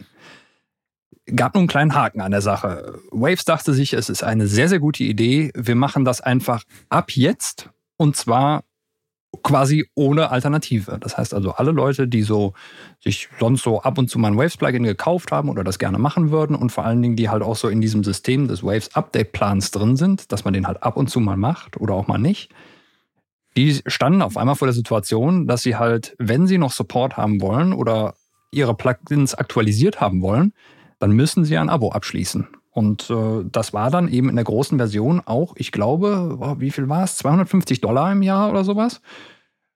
Ein stolzer Preis. Ja, und das ist im Endeffekt so das Problem. Also wenn ich jetzt hier so sitze und denke, ja, ich habe auch äh, einiges an Waves-Plugins und ich habe aber zum Beispiel meinen Update-Plan gerade nicht aktualisiert.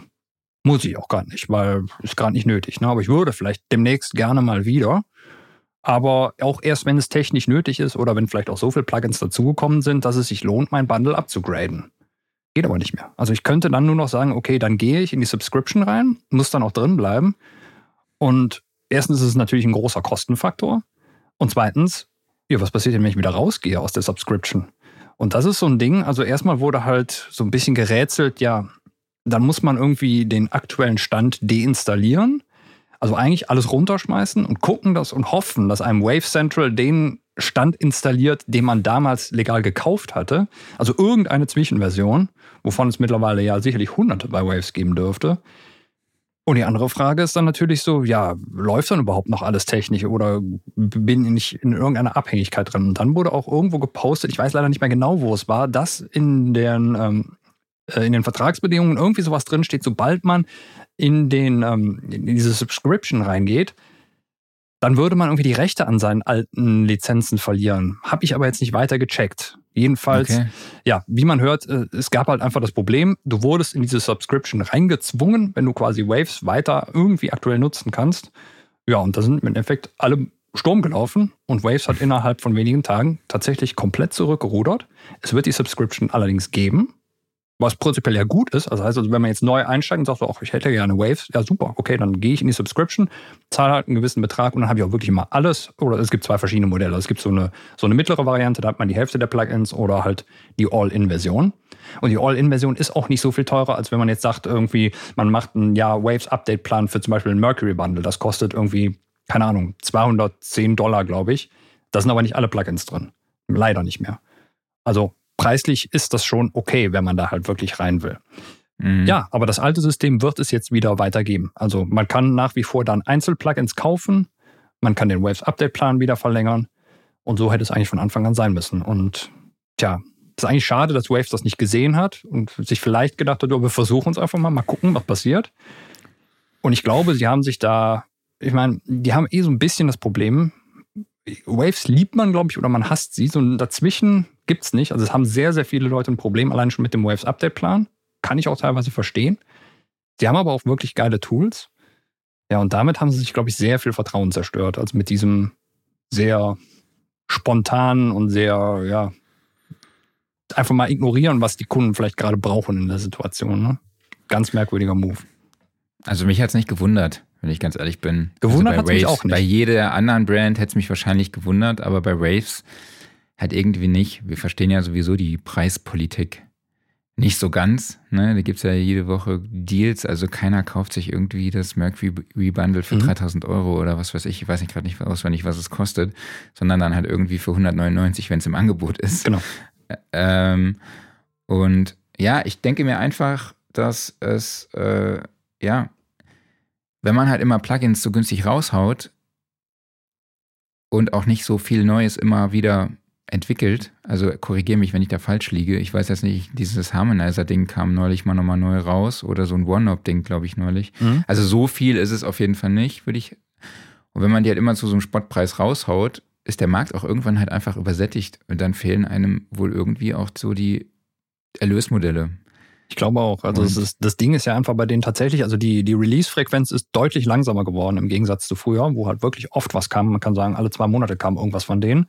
Und das andere Problem ist tatsächlich, oder was ist das Problem? Das ist ja einer der Gründe, der für Waves spricht, nämlich die Kompatibilität. Du kannst immer noch alle alten Plugins benutzen, die werden immer noch weiter gepflegt. Mhm. Aber bei dem riesen Portfolio ist es halt echt, da muss Arbeit reingesteckt werden. Total. Also ich will ja jetzt nicht, nicht irgendwie Waves bashen. Ich habe auch viele Sachen, ne? CLA Vocal oder äh, Vocal Rider oder diesen Renaissance. Oder wie heißt er? Ich glaube Renaissance, aber kann auch sein, oder dass man es anders spricht. Weiß es nicht genau. Keine Ahnung. Hm? Wir werden es nie erfahren. Ja. Oder wir hören uns einfach mal ein YouTube-Video an. Wo Sag's einfach R-Comp. Genau, das ist auch immer ist gut. Und, äh, aber was ich nicht verstehe, ist, also ich gebe dir völlig recht, ja, man, man wusste, das kommt irgendwann, sowas. Ne? Aber was ich nicht verstehe, ist, dass bei denen anscheinend keiner hingeguckt hat und sie wissen ja, dass der Waves Update Plan nicht beliebt ist. Das kriegst du ja mit, wenn du in der Firma arbeitest. Ja, ja. Ne? So. Und dann müssen sie sich doch gedacht haben, wenn wir jetzt die Leute dazu zwingen, beim Update-Plan ist es ja freiwillig, ne? ob du den machst oder nicht, wenn wir die Leute dazu zwingen, das ist doch klar, dass die da keinen Bock drauf haben. Also, wer hat denn da gepennt? Wahrscheinlich alle. Ja. oh, das war halt volle Absicht. Ne? Dass man einfach sagt, man macht jetzt irgendwie so, man macht einen Aufschrei ne? und rudert weißt du, ein paar so Tage später zurück. Kann man natürlich auch versuchen. Weiß ich jetzt nicht, ob es es gemacht hat. Ja, ja. Du meinst sowas wie schlechte Werbung ist auch irgendwie gute Werbung, ne? Absolut, ja. Also ich bin froh, dass sie es gemacht haben, weil ich würde nicht dass gerne zurückgerudert auf, haben. Ja, ja, ja. Äh, ich würde nicht gerne auf meine Wave-Sachen verzichten. Aber ja, einen Gefallen haben sie sich damit nicht getan. Workflow der Woche, oder? Wolltest du noch was zu dem Thema sagen? Nee, ich glaube, damit ist alles gesagt. Also gab es dann halt so ein, so ein, langes Statement von, ähm, vom Wave CTO. Ähm, ja, aber ich glaube, damit ist das Thema jetzt auch durch. Die wissen, woran sie sind und ich wünsche Ihnen, dass Hat die KI geschrieben. das kann natürlich gut sein. Ich wünsche Ihnen, dass Sie nicht zu viele Kunden dadurch jetzt irgendwie verloren haben. Ja, und dass das jetzt auch wirklich so weiter funktioniert. Ja. Workflow ja. der Woche, was hast du dabei? Workflow der Woche ist ein anderer ähm, Plugin-Hersteller, nämlich FabFilter. Und FabFilter hat vor ein paar Tagen ein Update für alle ihre Plugins äh, released. Und zwar haben sie jetzt endlich UI-Scaling. Und das sieht wirklich geil aus. Es ist noch nicht perfekt, weil da gibt es zumindest bei mir noch so ein paar Grafik-Glitches oder sowas. Manchmal werden Sachen nicht korrekt angezeigt. Aber bei diesen doch recht stylischen und komplexen UIs haben sie es wirklich schön gemacht. Und ich denke, da wird jetzt einfach in den nächsten paar Wochen kommt nochmal ein Update und dann ist es gerade gezogen. Aber einfach so die Möglichkeit, dass du halt sagst, okay, ich ziehe mir mal meinen ProQ3 richtig schön groß auf den Screen und die UI scaled mit und sowas. Und das sieht alles gut aus. Herrlich. Super. Dankeschön, Fabfilter. Ja, ich habe wieder das Audio-MIDI-Setup von Apple dabei. Ich fahre jetzt äh, demnächst auf eine Songwriting-Session und äh, möchte eigentlich nur wirklich ganz wenig Kram mitnehmen, sondern eigentlich nur ein USB-Mikrofon und ich brauche aber zwei Kopfhörerausgänge. Also habe ich mir einfach ein neues Hauptgerät erstellt aus meinem Apogee Hype Mic und meinem internen Kopfhörerausgang. Also ich habe quasi diese Ausgänge als ein Device festgelegt und kann dann quasi in Logic sagen, das ist mein Ausgang und dann kommt auf beiden Sachen kommt dann auch Audiosignal raus und das ist einfach wirklich innerhalb von zehn Sekunden gemacht. Es ist einfach geil. Mhm. Genau, das war mein Workflow der Woche, also relativ knackig. Sehr cool. Was hast du dabei beim Offline-Modus? So, im Offline-Modus, ja. Es ist ah, nee, Filter-Update hast du schon gesagt. Ne? Schon gesagt, ja, aber wir sind ja jetzt im Offline-Modus, wir sind nicht mal beim Workflow. Genau, Offline-Modus. So. Ja, ich überspringe dich ja immer gerne oder da, mich selber, deshalb dachte ich, ich frage nochmal. Alles gut, alles gut. So, im Offline-Modus, es gibt mal nichts Neues in Sachen Filmen oder Serien oder sonst irgendwas. So, wir haben einfach mal wieder, wir sind, meine Frau und ich, wir haben einfach abends mal wieder ein paar gute alte Brettspiele rausgeholt. Und wenn wir Brettspiele spielen, dann sind das normalerweise bei uns größere Sessions. Das heißt, äh, da werden noch ein paar Freunde eingeladen und dann ist das in der Regel auch irgendwie so eine sechs bis acht Stunden Session oder sowas. Oder kann es mal werden. Aber das waren jetzt irgendwie so in der letzten Woche irgendwie abends immer mal so ein kleines Spiel rausgeholt, mal eine Runde Carcassonne gespielt, mal eine Runde Pandemie gespielt und so weiter und so fort. Ähm, also gerade kooperative Spiele sind natürlich toll. So Sachen, Was? die halt irgendwie eine Stunde Pandemie? Dauern. Ja. Oh, du hast noch nie Pandemie gespielt? Mhm. Ja, kam, kam weit vor der Pandemie raus. Äh, tolles Spiel. Ist Aber du hast Carcassonne am Wochenende gespielt, oder was? Ja, auch. Hm?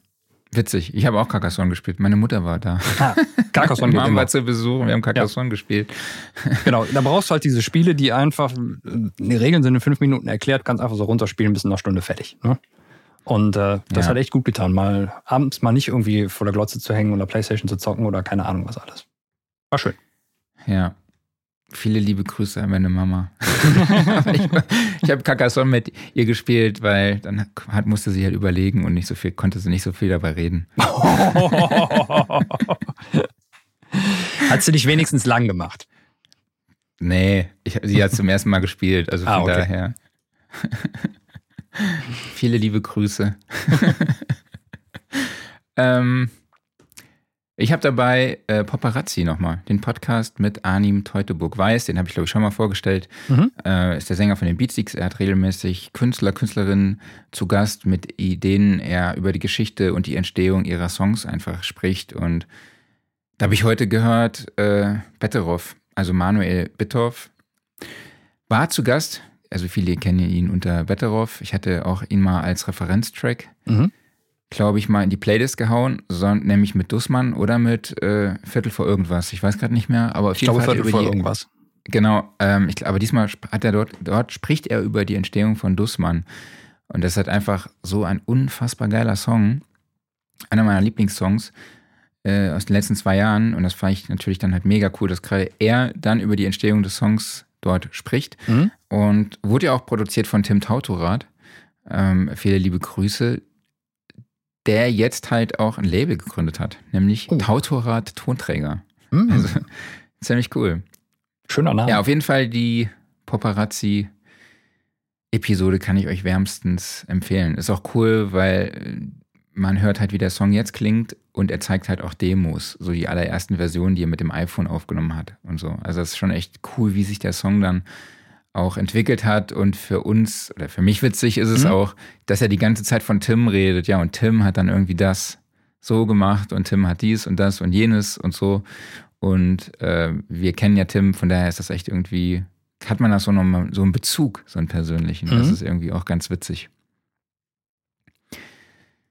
Genau, ja, apropos persönlicher Bezug. Wir waren diese Woche Montag bei der Sam Music Week zu Gast, wo ja. wir unseren Podcast vorstellen durften. Ja? Genau. Also die Sam Music Week ist eine Online-Konferenz rund um die Themen Musikproduktion, Vermarktung und, und, und.